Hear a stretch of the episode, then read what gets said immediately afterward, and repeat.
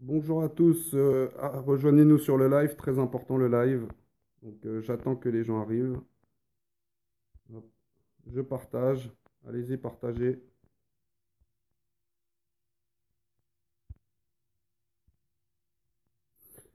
Donc euh, voilà, j'ai fait quelques partages. Journée très importante, vous savez qu'il y a les élections européennes dans quelques temps. Donc un live super important, exceptionnel, un citoyen va interviewer Monsieur François Suneux qui est ici avec moi. Voilà. Bonjour. Donc, euh, première question, est-ce que vous pouvez vous présenter? Voilà. Ah oui, je peux me présenter. Je m'appelle François Asselineau, je suis, j'ai 61 ans. Je suis un, un haut fonctionnaire en disponibilité. J'ai créé il y a 12 ans un parti politique nouveau qui s'appelle l'Union populaire républicaine, au-dessus du clivage droite-gauche. Donc il y a des gens de droite, des gens de gauche, des gens d'extrême droite, des gens d'extrême gauche qui nous ont rejoints, dans l'objectif de faire sortir la France de l'Union européenne et de l'euro. Et pourquoi ça? Pas par xénophobie, racisme, tata. Non, pour rendre aux Français leur démocratie. Parce que j'ai eu la chance de travailler dans des cabinets ministériels, de fréquenter de près euh, François Mitterrand pendant la cohabitation et puis euh, euh, Jacques Chirac pendant la période de 95 à 97. Qu'est-ce que j'ai vu? J'ai vu qu'au sommet du pouvoir, en fait, nos dirigeants, et ça, il faut que vraiment les Français le comprennent bien, nos dirigeants ne dirigent plus grand-chose. En réalité, ils sont obligés d'appliquer les directives européennes venues de la Commission européenne à Bruxelles, aussi les directives venues de la Banque centrale européenne à Francfort. Ils sont obligés d'appliquer les articles des traités. Voilà. Et c'est pour ça que je me suis dit, vous savez, je ne suis pas sorti de la cuisse de Jupiter, hein. j'ai des, des- des amis, j'ai de la famille, moi, mes arrière-grands-parents étaient des gens très modestes. J'ai compris dès les années 90-2000 qu'en fait, on était dans un système qui allait entraîner la France dans une dictature qui ne dit pas son nom. Et donc j'ai créé ce mouvement politique pour rendre aux Français leur démocratie. C'est d'ailleurs la raison pour laquelle ça fait maintenant 7 ou 8 ans qu'il y a dans notre programme la création d'un référendum d'initiative populaire. C'est la même chose que, à peu près que le, que le RIC. Euh, je connais bien Étienne Chouard, puisqu'il était venu à notre université il y a 7 ans. D'ailleurs, Étienne a dit que je lui ai proposé d'être sur notre liste, mais bon, il ne le souhaite pas. Il ne souhaite pas être candidat de façon générale, mais il votera pour notre liste et euh, il appellera à voter. Mais pourquoi ça? Parce que euh, Étienne Chouard est quelqu'un de, je crois, d'honnête, de sincère, comme je crois l'être aussi, et on essaie vraiment d'agir pour que les Français reprennent le pouvoir. Actuellement, le pouvoir a été volé. C'est-à-dire que lorsque les Français votent Sarkozy, ils votent Hollande, euh, ils votent Macron, en fait, c'est comme s'ils choisissaient euh, le, conducteur d'un train, mais le, trajet est déjà fixé. Ben voilà, c'est ça. Là, le trajet, il est déjà fixé. Ce sont les traités européens et ce sont les directives européennes qui viennent de la Commission et de, euh, la Banque Centrale Européenne. Voilà ce que j'ai fait donc depuis 12 ans. Ça a été très difficile au début, hein, très très difficile de, parce que créer un parti politique à partir de rien, quand vous n'avez pas d'argent, pas de soutien médiatique, pas de soutien politique, c'est très difficile. Heureusement, il y a Internet et on s'est développé grâce à Internet. Mais le combat reste à mener, puisque vous savez, euh, vous savez que vous avez suivi l'actualité. euh, France Télévisions avait décidé euh, que je ne pourrais pas participer au débat. Nous sommes depuis la présidentielle il y a deux ans. J'ai été invité 0 heure, 0 minute et 0 seconde sur TF1, LCI, LCP, RTL, Europe 1, euh, France Inter, euh, France 2, France 3, etc. C'est-à-dire que c'est une censure totale qui m'a été opposée depuis euh, deux ans, probablement parce que je suis celui qui gêne le plus. Voilà, c'est un point important. complètement. Moi, je trouve, euh, voilà, nous, en tout cas, on va pas le censurer du tout. Au Mmh, contraire, on va partager, partager la vidéo euh, vraiment énormément. Donc, euh, un candidat qui est proche du peuple, puisque c'est la première fois, je pense que vous voyez un citoyen comme moi, lambda, qui euh, in- interviewe euh, un candidat aux élections européennes. Donc, ça, c'est rare, faut le savoir. Voilà. Donc, euh, deuxième question, que pensez-vous du mouvement du peuple le week-end? Puisque moi, je dirais pas mouvement des Gilets jaunes, parce qu'on essaye de nous mettre dans des cages. Je vous explique sur le live pourquoi cette question. Donc voilà, que pensez-vous du mouvement du peuple le week-end? Ben, moi, je pense d'abord, d'abord, je pense que c'est un mouvement qui est très, euh, très sain.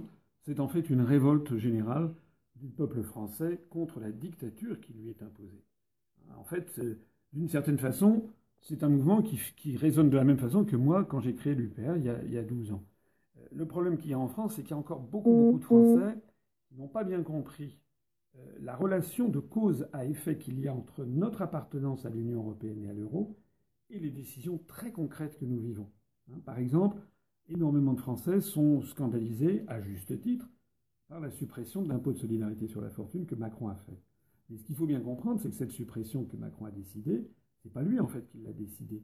En fait, c'était réclamé par la Commission européenne dans un rapport que la Commission fait chaque année, euh, qui s'appelle le rapport des grandes orientations des politiques économiques, hein, grandes orientations des politiques économiques, les GOP, et qui la Commission européenne fait pour chaque pays de l'Union européenne en vertu d'un article. Alors pour la précision, j'aime bien la précision, c'est l'article 121 du traité sur le fonctionnement de l'Union européenne. Qui est incroyable, réfléchissez bien à ce que je vais vous dire. Ce qui est incroyable, c'est que tous les autres candidats, hein, y compris ceux qui prétendent être des opposants, comme Mme Le Pen, M. Dupont-Aignan, M. Mélenchon, euh, M. Poutou, etc., Mme Artaud, euh, ou, les républicains, euh, jamais ils ne parlent de ce rapport annuel des grandes orientations des politiques économiques. Et moi, quand j'étais candidat à l'élection présidentielle, tout le monde peut aller le retrouver. Hein. C'était le 21 avril 2017, le dernier soir avant le premier tour, j'avais été invité avec les autres candidats. J'avais montré devant David Pujadas et Léa Salamé, j'avais montré ce qu'était le rapport des grandes orientations des politiques économiques pour l'année 2015-2016. Et ce rapport, qu'est-ce qu'il demandait? Il demandait la suppression de l'ISF, il demandait la remise en cause des retraites, il demandait la suppression du contrat à durée indéterminée, la remise en cause du droit du travail, il demandait le début de privatisation d'EDF, de la SNCF. Et j'avais dit à l'époque, tout candidat qui, sera élu, qu'il soit de droite, de gauche, d'extrême droite, d'extrême gauche, dans la mesure où il restera dans l'Union européenne, il sera obligé d'appliquer ça. Alors certains avaient dit oui, il exagère, mais non, quand même, nous, on va faire un rapport de force. Regardez ce qui s'est passé. Ce qui s'est passé, c'est que Macron a été élu et il est en train d'appliquer, d'appliquer ses, ses décisions. Il a supprimé l'ISF, il a démoli le droit du travail, vous savez, il, moi je pense, pourquoi je fais de la politique? Moi, je, le dis souvent, j'avais un grand-père qui m'avait dit, quand j'étais, un souvenir d'enfance quand j'étais petit, qui m'avait dit, tu as de la chance, euh, tu auras une plus belle vie que nous. Il faut bien comprendre que nos parents, nos grands-parents, nos arrière-grands-parents se sont battus pendant des années, des décennies entières pour améliorer leur niveau de vie, mais les conditions sociales, la protection sociale, le fait de ne pas être tout le temps, tout le temps angoissé par le lendemain, hein, d'où les contrats à durée indéterminée, d'où la sécurité sociale pour tous, etc. Et c'est ça que nos parents, nos grands-parents avaient fait. Et c'est ça qui est en train d'être remis en cause par, la construction européenne. J'en reviens à ce que je disais. Comment se fait-il que les autres candidats ne vous disent jamais ça? Ils vous disent tous on va changer l'Europe, moi j'ai tel et tel programme, mais ils ne parlent jamais des contraintes juridiques qui sont les si nous restons dans le cadre de l'Union, euh, euh, européenne. Alors voilà, euh, moi, ce que je pense maintenant du mouvement des, des, alors des Gilets jaunes, vous ne voulez pas appeler ça des Gilets jaunes, fondamentalement, c'est un mouvement de révolte populaire qui veut retrouver la démocratie et puis défendre le niveau de vie. moi, je le dis, c'est formidable, moi, je le soutiens. Alors moi, je n'ai pas fait comme d'autres. Hein. Il y en a d'autres qui se sont mis un gilet jaune et puis ils ne veulent pas sortir de l'Union européenne, donc ça, c'est facile. Moi, je n'ai pas mis de gilet jaune parce que je respecte les gens. Je sais que les, membres de, de ce mouvement ne voulait pas être récupéré. D'ailleurs, moi, je ne suis jamais allé manifester et je n'ai pas mis de gilet jaune. En revanche, je sais que dans notre mouvement politique, il y a un certain nombre de nos... On a beaucoup, beaucoup, on a 35 000 adhérents. On a des, adhérents, des militants qui, eux, sans qu'on leur ait rien demandé, il y en a eux qui sont devenus des, gilets jaunes. Mais euh, nous, on n'a pas voulu récupérer ce mouvement. En revanche, on a fait quoi? D'abord, on a soutenu, hein, on a relayé tous les samedis les manifestations parce qu'ils s'étaient diffusés notamment sur RT France ou bien sur Brut donc sur certains réseaux euh, sociaux. premièrement, on a, relayé ça. Deuxièmement, moi j'ai mis à disposition des Gilets jaunes hein, un document qu'on a conçu qui était une procédure de destitution de Macron, avec la mise en œuvre de l'article 68 de la Constitution. On a fait un gros dossier qu'on pouvait télécharger, qu'on peut toujours télécharger. Et ceux qui peuvent lancer la destitution du président de la République, ce sont les députés et les sénateurs. Donc on a mis ça à la disposition. Je sais qu'il y a beaucoup de gilets jaunes, beaucoup de Français de façon plus générale, qui ont relayé ça, qui sont allés voir leurs députés, leurs sénateurs. Et aux surprises, il n'y a qu'un seul député pour l'instant, un seul, sur 577 députés et 354 sénateurs, je crois. Il y a sur les plus de 850 euh, parlementaires, il n'y en a qu'un seul pour l'instant qui a accepté de signer cette procédure de destitution en particulier les députés du Front National, M. Dupont-Aignan, M. Lassalle, les députés communistes, les députés de France Insoumise, ils ont tous refusé de lancer cette procédure de destitution. Voilà. Donc nous, on, a, on, essaie de donner, de soutenir, de soutenir ce, mouvement. Et si j'ai un conseil à donner, j'ai quelques conseils à donner, je les ai déjà dit. Un, il faut rester dans un mouvement pacifique. Il ne faut pas de violence, il faut être déterminé, opiniâtre, il ne faut pas laisser tomber. Hein. Jamais, comme moi depuis 12 ans que j'ai créé ce mouvement politique, j'ai jamais laissé tomber, même si on m'a censuré médiatiquement, on m'a dénigré, on a dit que j'étais complotiste, conspirationniste, comme d'ailleurs le gilet jaune.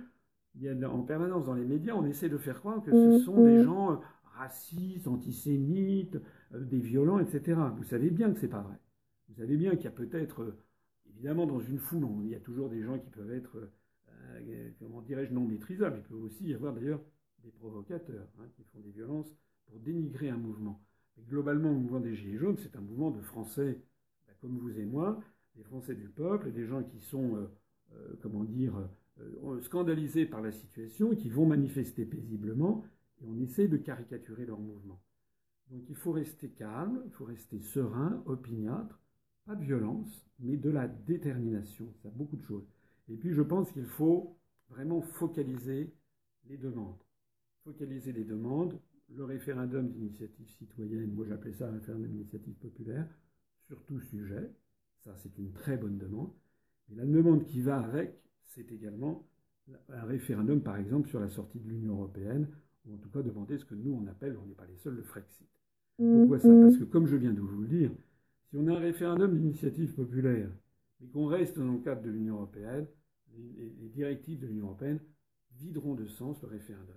C'est d'ailleurs pas pour rien Macron et le gouvernement refusent le référendum d'initiative populaire. Pourquoi est-ce qu'ils le refusent? Parce qu'ils savent que ça, serait incompatible avec le maintien dans l'Union européenne. C'est bien ça le problème. Et d'ailleurs, vous avez vu comment Macron a essayé de vider de sens le mouvement, le mouvement populaire, mmh. vous dites, le mouvement de chaque samedi, en faisant un débat où il posait les questions et les réponses. Mmh. Hein. Il a fait, c'est pas un débat qu'il a fait. Tout était déjà programmé. Voilà, tout était déjà. Les, questions, elles avaient été conçues de façon vicieuse, mmh. hein, du style eh ben, parmi les économies, qu'est-ce que vous préférez euh, privatiser comme service public? C'est à peu près ça. Mais si on veut pas, nous, on ne veut pas privatiser les services publics. Nous, on considère qu'il faut qu'il y ait les grands services publics à la française. Elle avait été instaurée, je le rappelle, à la Libération par le général de Gaulle, avec le Comité national de la Libération, où il y avait à la fois des communistes, des socialistes, des chrétiens sociaux, des gaullistes, il y avait même des gens d'extrême droite avec la cagoule. Donc, ce grand mouvement qui a eu la Libération, les Français ont été très heureux après. Les Français, ils aiment bien, même les gens de droite, mm. ils aiment bien la Poste, la SNCF, EDF, l'école, les hôpitaux, la sécurité sociale. Tout ça, ça fait partie de notre patrimoine.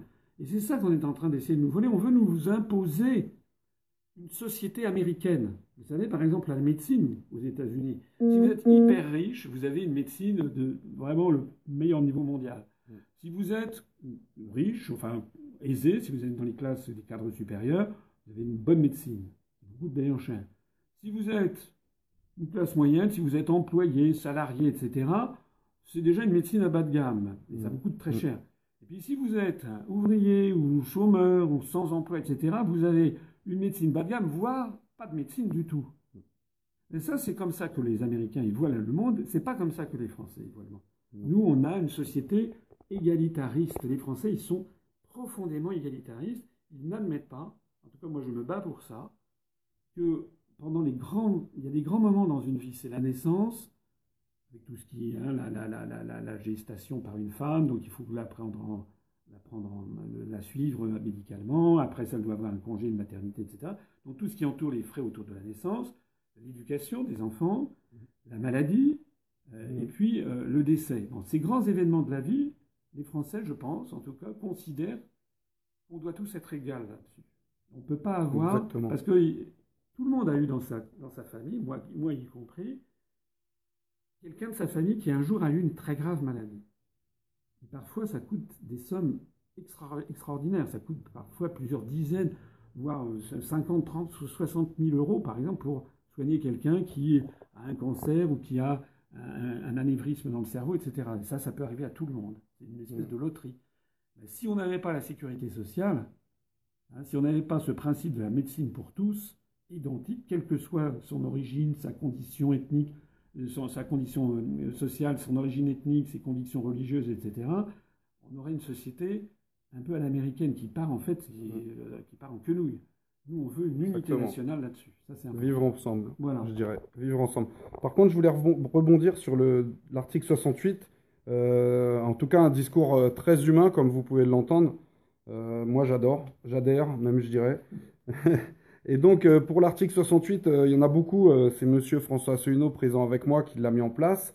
Pour la destitution du président, seul un seul député l'a c'est Franck Marlin. en fait, pour l'instant. Pour l'instant, pour l'instant. Donc, beaucoup de gens ne voient pas les conséquences. Est-ce que vous pensez que les autres partis, en ne signant pas cet article, cautionnent indirectement les violences qui se passent en manifestation?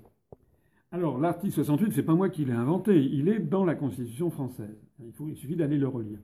L'article 68, il prévoit qu'il faut qu'il y ait 10%, euh, des députés, ça fait 58 députés, puisqu'il y en a 577 au total, et 10% des sénateurs, ça fait 35 sénateurs, puisqu'il y a 340 et quelques sénateurs, euh, ils doivent déposer une, euh, une, proposition de destitution dans les assemblées, dans les deux assemblées, puis après il doit y avoir un débat et puis, euh, s'il y a les deux tiers qui sont d'accord, on convoque la haute cour et on traduit le président de la République en haute cour.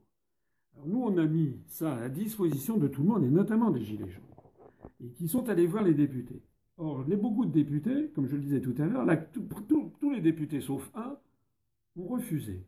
Ils ont, dit ils, ont, ils ont sorti des trucs incroyables. Ils ont dit euh, oui, mais ça n'a aucune chance d'arriver. La majorité euh, En Marche euh, à l'Assemblée nationale bloquera le truc. C'est vraisemblable, bien sûr, aujourd'hui. Mais si on dit ça, pourquoi est-ce qu'ils ont fait des motions de censure qui ont été retoquées contre le Premier ministre? Pourquoi ils, ont, ils font des, des, amendements au projet de, loi? Puisqu'ils sont tous retoqués hein Le travail de l'opposition, dans une assemblée, c'est justement de faire des propositions qui sont pratiquement toujours rejetées par la majorité. Donc c'est un argument qui ne tient pas. Nous, ce qu'on a pensé, et j'insiste, c'est que si les députés et les sénateurs avaient fait ça, sans doute que le processus ne serait pas allé jusqu'au bout. Mais tous les médias français auraient été obligés de mettre ça sur la place publique. C'est-à-dire qu'il y aurait eu d'un seul coup voilà, 60 millions de mmh. Français qui auraient découvert tous les arguments que nous on a montrés sur les violations de la Constitution par le président de la République.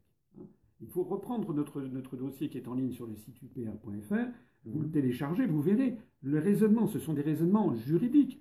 C'est parfois un petit peu compliqué, mais pas trop. C'est quand même, on a essayé de faire quelque chose de, de, compréhensible. Il, a fait, il viole la Constitution française. Les grands médias auraient été obligés d'en parler.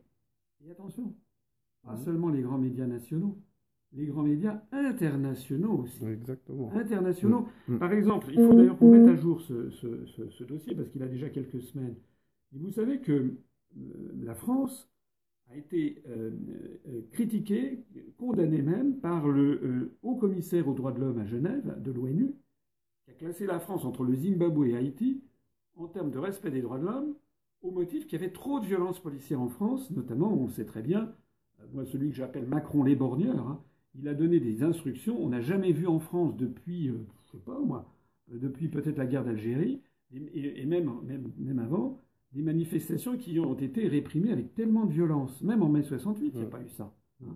Il n'y a pas, eu des gens éborgnés à vie, il n'y a pas eu des gens mutilés à vie, il n'y a pas eu... Euh, voilà. Eh bien, ça, la France a été donc condamnée à, l'ONU, au comité des l'homme.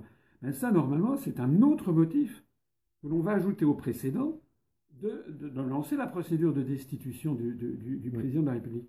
Et si cette procédure elle avait été lancée, la presse internationale aussi en aurait parlé. Ça veut dire que même si Macron avait sauvé sa peau provisoirement, mmh. il aurait eu son image internationale extrêmement affaiblie. Et donc ça, il aurait été obligé de prendre davantage en considération la position du mouvement populaire. Ça veut donc dire que ça veut dire que les députés, je suis désolé de le dire, les députés de France insoumise, ils se sont soumis à Macron. Hmm. Le Front national, enfin le Rassemblement national, ils n'ont pas bougé. Et vous savez pourquoi, Madame Vous avez vu que Madame Le Pen le 19 décembre dernier, elle est allée voir le Premier ministre, Édouard Philippe, mmh. parce que son parti est en faillite. Lui a demandé des sous. Vous l'avez vu, ça c'était. Bon. Incroyable. Comment voulez-vous voulez avoir un mouvement indépendant si vous êtes dépendant de la bonne volonté des banques qui vous font des crédits ou bien, euh, c'est le cas d'ailleurs des Républicains, le Parti Socialiste, Ils, ont des, ils, ont des, millions d'euros de crédits mmh. qui leur sont fournis par des banques, ou bien, comme, et pareil pour le Front National. Nous, on a que l'argent de nos adhérents et de nos sympathisants. J'ai même d'ailleurs proposé, un, dans, notre programme, on a ajouté quelque chose de nouveau. Nous, on pense que les partis politiques en France, vous savez qu'ils n'ont pas le droit d'avoir de l'argent versé par des sociétés privées. Mmh. Et moi, je pense qu'il faut ajouter un autre truc. Maintenant, on devrait interdire qu'ils aient des prêts bancaires. Parce que les prêts bancaires, ça les soumet en fait aux banques. Et nous, on pense que les partis politiques, s'ils représentent vraiment l'opinion du peuple, eh bien, ils doivent trouver dans le peuple l'argent nécessaire. C'est ce que nous, on fait. Nous, on n'a pas d'argent public, pas de prêt bancaire, évidemment aucun, aucun argent privé.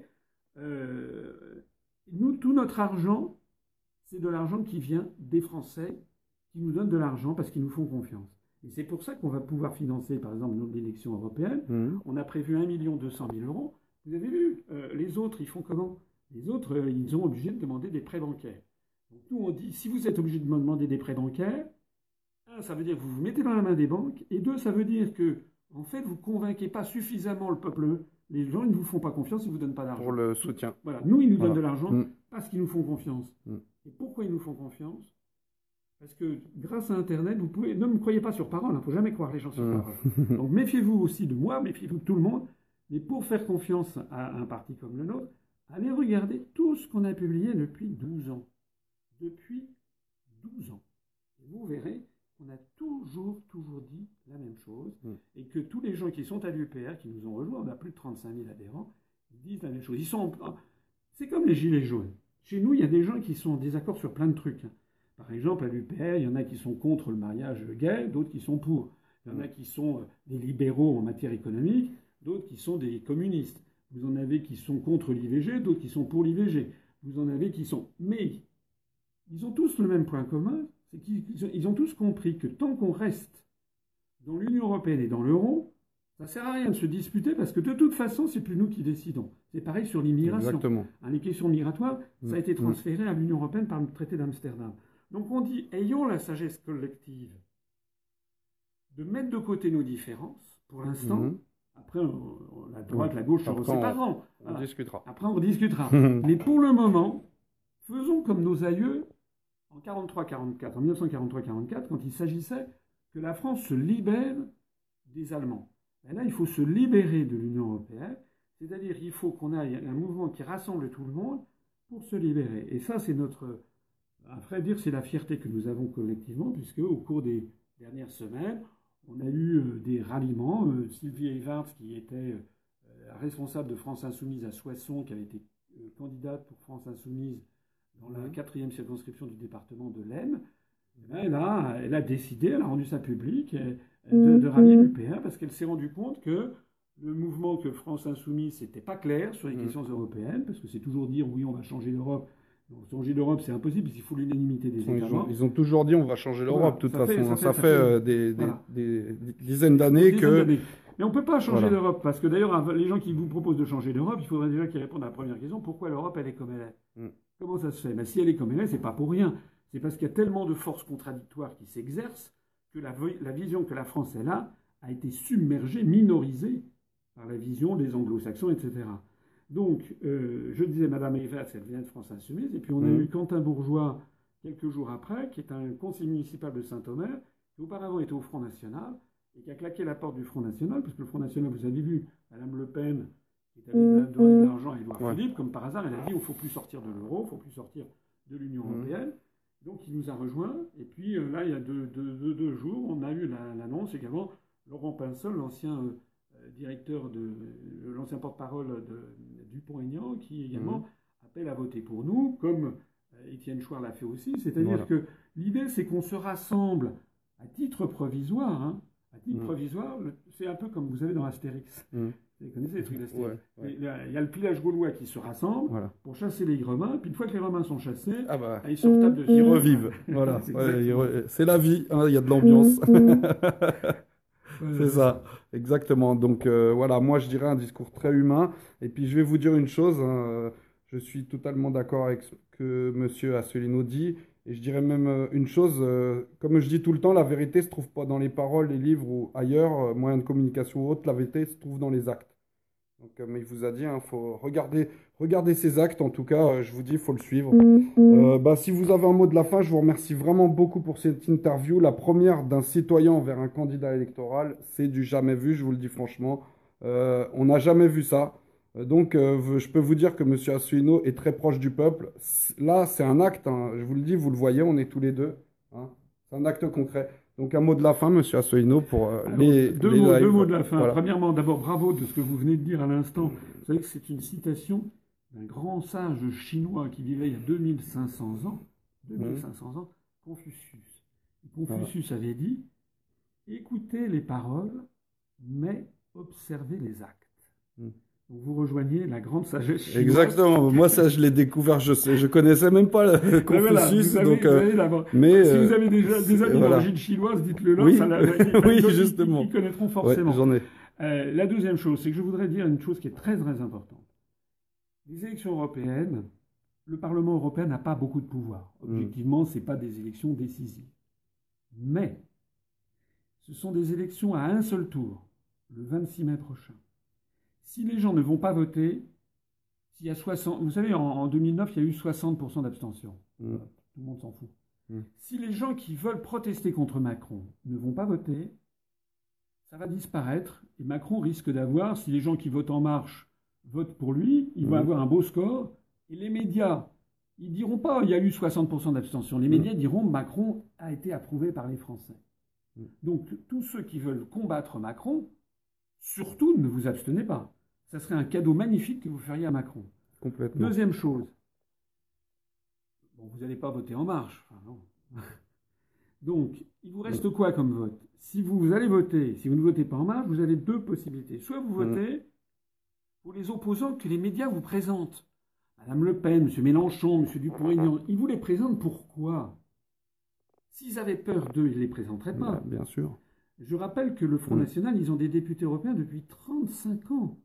Jean-Marie Le Pen, il a été élu député européen pour la première fois en 1984. Madame Le Pen, elle a été députée européenne 12 ans. Mm. Elle a fait quoi? Ben, Rien du tout. Rien. S'ils ont mis de l'argent dans Voilà. France, Insoumise. Alors, les communistes, ils ont des députés depuis 40 ans, euh, élus au suffrage mm. universel au Parlement européen. Euh, les Républicains, c'était avant, ça s'appelait l'UMP, avant, ça s'appelait le RPR. Mm. Ça fait 40 ans qu'ils ont des députés. Les socialistes aussi. France Insoumise, M. Mélenchon a été député 14 ans au Parlement européen. Il a fait quoi? Hmm. alors, il vous reste la dernière. Ça, c'est bien de. Excusez-moi de vous couper. C'est bien de le rappeler, les amis, parce que là, il vous dit quelque chose que très souvent dans les médias, on oublie. On oublie que euh, Mélenchon il avait un rôle euh, aux européennes euh, pour l'euro. Donc, N'oubliez pas ça. Mélenchon, il avait voté pour les farines animales, par exemple. Alors après, il est les OGM. Après, il a dit Ah, je me suis trompé de bouton. Mais il mm. paraît qu'il s'est trompé 160 fois de bouton en 5 ans. C'est quand même un petit problème. Nous, la dernière possibilité que nous vous propose, c'est de voter pour la liste que je conduis, la liste de l'UPR. Pourquoi? Parce que c'est la première fois. Tous les autres, toutes les autres listes, ils ont déjà des députés européens. Ils ont mm. tous déjà des députés. C'est mm. parfois même des députés européens qui se représentent, mais ils ont déjà des députés européens, parfois depuis des décennies. Donc, une fois que l'élection se sera passée, bon, ça va retomber. Et les autres, ils ne proposent pas de sortir de l'Union mm. européenne. Si vous votez pour l'UPR, je peux vous assurer que c'est la liste qui fait le plus peur à Macron. Voilà. La liste qui fait le plus peur à Macron. C'est pour ça qu'il ne voulait pas qu'on soit au débat. C'est pour ça que depuis deux ans, on a eu zéro seconde dans les médias, les médias que je citais tout à l'heure. C'est pour ça qu'ils nous, nous calomnient comme ils calomnient le mouvement des Gilets jaunes. Parce qu'on leur fait peur. Pourquoi? Parce qu'on n'est pas extrémiste. On n'est pas raciste. On n'est pas xénophobe. On ne dit pas des bêtises. On ne dit pas des conneries. En fait, on connaît les lois, les textes, la Constitution. J'ai lu les traités. Nous avons lu les traités. Et on leur pose des questions auxquelles ils ne savent pas quoi répondre. Un jour, il y a un journaliste qui m'avait dit, un journaliste connu, mmh en, off, comme on dit. Un jour, il y a un journaliste qui m'a dit Vous savez pourquoi vous n'êtes pas invité Pourquoi on ne vous invite pas dans des débats? Ah, J'avais dit Ben non, vous allez m'expliquer. Il m'avait dit Parce qu'on ne sait pas quoi vous répondre. A... Mais oui, parce que ils sont, on les met devant les faits. Mm. On les met, si vous voulez, ils ne savent pas quoi répondre. Hein, quand, par exemple, je, montre que Macron viole la Constitution, mm. comme c'est vrai, et eh ben, la seule solution qu'ils ont trouvée, eh ben, c'est tout simplement de nous interdire de parler dans les grands médias. C'est un peu enfantin, je dirais. Voilà, c'est la raison Très pour enfantin, mais... Et vraiment, je le pense profondément. Hein. Mm. Si vous voulez vraiment envoyer un message cinglant à Macron, celui qui vraiment le fera le plus peur, eh ben, c'est exactement, vous votez l'UPR. Et si le 30, le 26 mai au soir, vous avez Gilles Boulot, vous savez, sur TF1, là, qui mm. devient livide au moment où il commente les résultats, et puis il dit... Ah, alors là, quelque chose de totalement inattendu. Euh, L'UPR fait une percée, euh, le parti du Frexit, normalement, parce que mmh. les sondages, ils nous donnent, ils il y a Eh bien, l'UPR fait une percée à 8 ou 9% ils vont avoir des députés. C'est le populisme qui gagne, etc. Il va être là, et puis il va se tourner, il va dire Qu'en pensez-vous, Bernard-Henri Lévy? Voilà. Si vous voulez vous payer déjà cette bonne tranche de ah bah. rigolade, vous votez pour nous. Et puis, c'est pas la seule chose. Moi, j'ai pris déjà trois engagements. Premièrement, si on a des députés, il faut dépasser 5%. Hmm. Si on a des députés, si on dépasse 5%, on a trois députés. moi, et puis les deux suivants. Hmm. Si, on a des, si on dépasse 5%, euh, euh, on a trois députés. Premier engagement, les députés, quand on prendra la parole, on dénoncera la dictature de l'Europe. On démasquera euh, les malversations, la corruption. On fera ça en public devant les chaînes de toute l'Europe. Premier engagement. Deuxième engagement, on aura également notre chaîne de télévision, UPR TV. On fera des reportages et on montrera aux Français ce qui se passe dans des coulisses de Bruxelles et de Strasbourg. On vous dira ce qui s'est passé. Les autres, mm. tous ceux qui vous avez Ça, c'est intéressant. Tous ceux que vous avez élus, ils ne nous ont jamais raconté ce qui se passe. On montrera, on, montrera la corruption, les détournements de fonds. On montrera les députés qui vont chercher, euh, vous savez, qui vont signer une feuille d'émargement pour récupérer mm. parce que vous êtes payé 300 euros par jour. Mm. Et le troisième engagement qu'on prend, c'est que les députés qui seront élus, ils reverseront la part maximale possible à l'UPR chaque année sur leur rémunération. C'est-à-dire qu'on donnera le maximum possible chaque année, je crois que c'est 7500 euros par personne, on le reversera au mouvement. L'objectif étant, c'est pas qu'on veut se faire du fric, l'objectif c'est que l'on veut acquérir la notoriété et être le porte-parole du peuple français qu'on a marre de la dictature qui lui est imposée.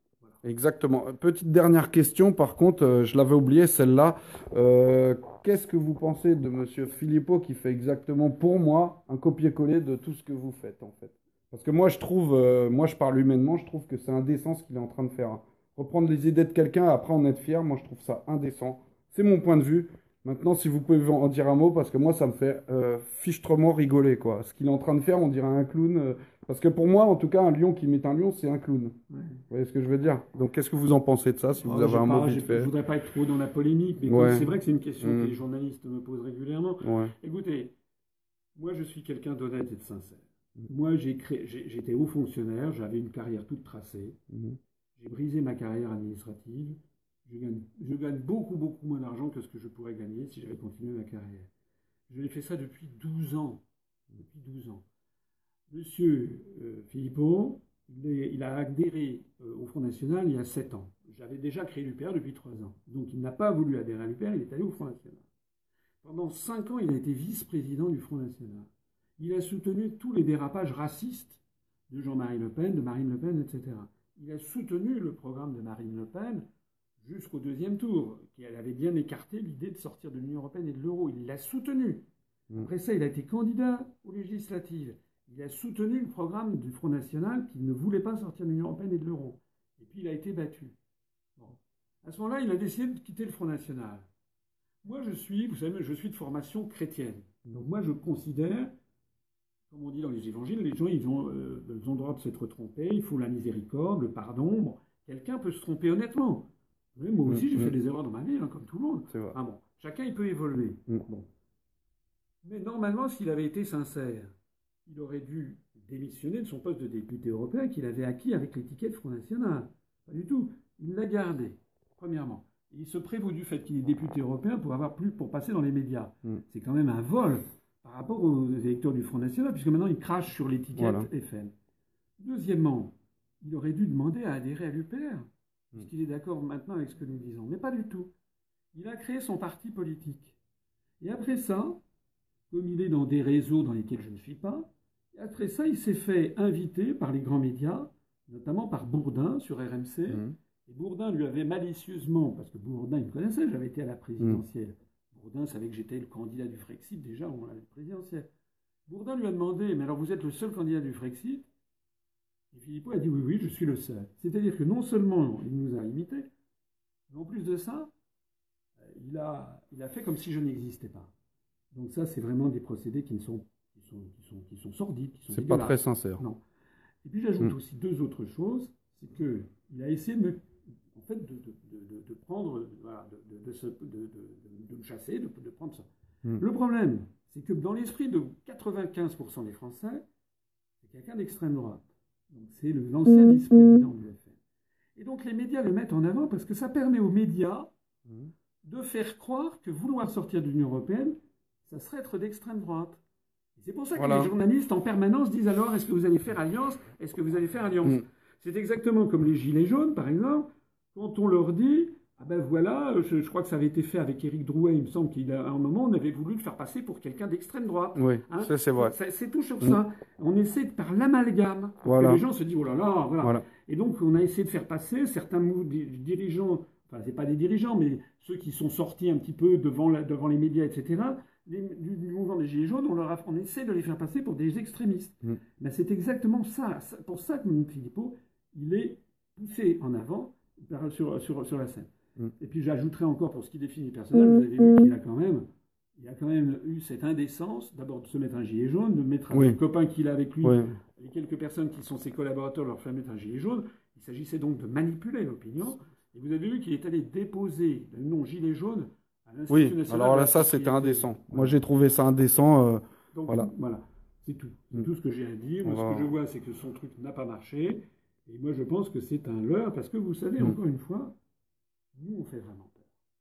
Nous, on fait vraiment très peur parce que on est incorruptible. Moi, j'aurais pu gagner beaucoup plus d'argent, je ne l'ai pas fait. Ça veut dire que je ne suis Ouais. pas intéressé par l'argent. voilà. Voilà. Deux, je- je- je- et on peut corrompre aussi les gens par les honneurs. Moi, j'aurais Mm. pu être ministre. hein. À l'époque, il y a 15 ans ou 20 ans, quand j'étais, euh, quand j'avais été dans les cabinets de, euh, auprès de, de- euh, sous, sous Chirac. Bon. Je ne l'ai pas voulu. Donc, je ne suis pas, on ne peut pas me corrompre en me proposant un poste honorifique. On ne peut pas me corrompre en me proposant euh, de l'argent. Mhm. Qu'est-ce qui reste? Mais il reste à m'empêcher de parler Mm. et me calomnier en disant c'est un complotiste, un conspirationniste, etc. etc. C'est là la situation. C'est pour ça que je dis, je peux vous assurer, je le sais, que le soir des élections européennes, si, si on fait 1%, 2%, bon, bah, voilà, ça, Mhm. ça sera business as usual, ça ne sera pas grave pour eux. Mm. Mais si on fait un score du style 7, 8%, là, ça va être panique à bord à l'Élysée. Je vous le dis. Voilà. Voilà les amis, tout est dit et je pense que vous pouvez lui faire confiance parce que par contre je voulais vous préciser une chose, c'est moi qui a eu la démarche de venir voir Monsieur Asselineau et qui m'a répondu euh, favorablement, donc euh, ça n'est pas lui qui m'a appelé, c'est moi qui l'a fait, c'est à mon initiative en tout cas, Euh, ben, je le remercie vraiment pour euh, m'avoir accepté dans ses locaux, donc vous voyez on est au plateau de l'UPR TV, voilà, comme vous pouvez le voir. Euh, un petit entretien très humain. Moi, j'ai entendu comme vous l'entretien et euh, Monsieur est quelqu'un de très humain. En tout cas, j'adore. Voilà, c'est pour vous aider euh, aux prochaines élections européennes. Allez dans les urnes, en tout cas, allez-y. Et croyez pas que, ne pas voter, euh, ça sera une bonne chose. Il faut voter. hein. Moi, maintenant, vous avez entendu, vous faites votre choix. Je vais vous dire ciao à tout le monde, en tout cas, et merci d'avoir participé au live. Partagez-le, le live, en tout cas, puisque c'est la première fois qu'un citoyen interviewe un candidat. Je ne suis ni journaliste, rien du tout. Je suis quelqu'un comme vous. Vous me connaissez sur mon live, d'ailleurs, on, on me connaît beaucoup maintenant. Donc, euh, allez-y, partagez-le. Je vous dis ciao à tous, gros bisous. Un petit au revoir de Monsieur Au Asselineau. revoir à tout le monde. Je confirme ce qu'il a dit. Moi, je ne me... en fait, je ne me connaissais pas. Et c'est euh, David qui a saisi par des amis communs, qui a demandé à pouvoir m'interviewer. Puis moi, j'ai dit, bah oui, très bien. Voilà.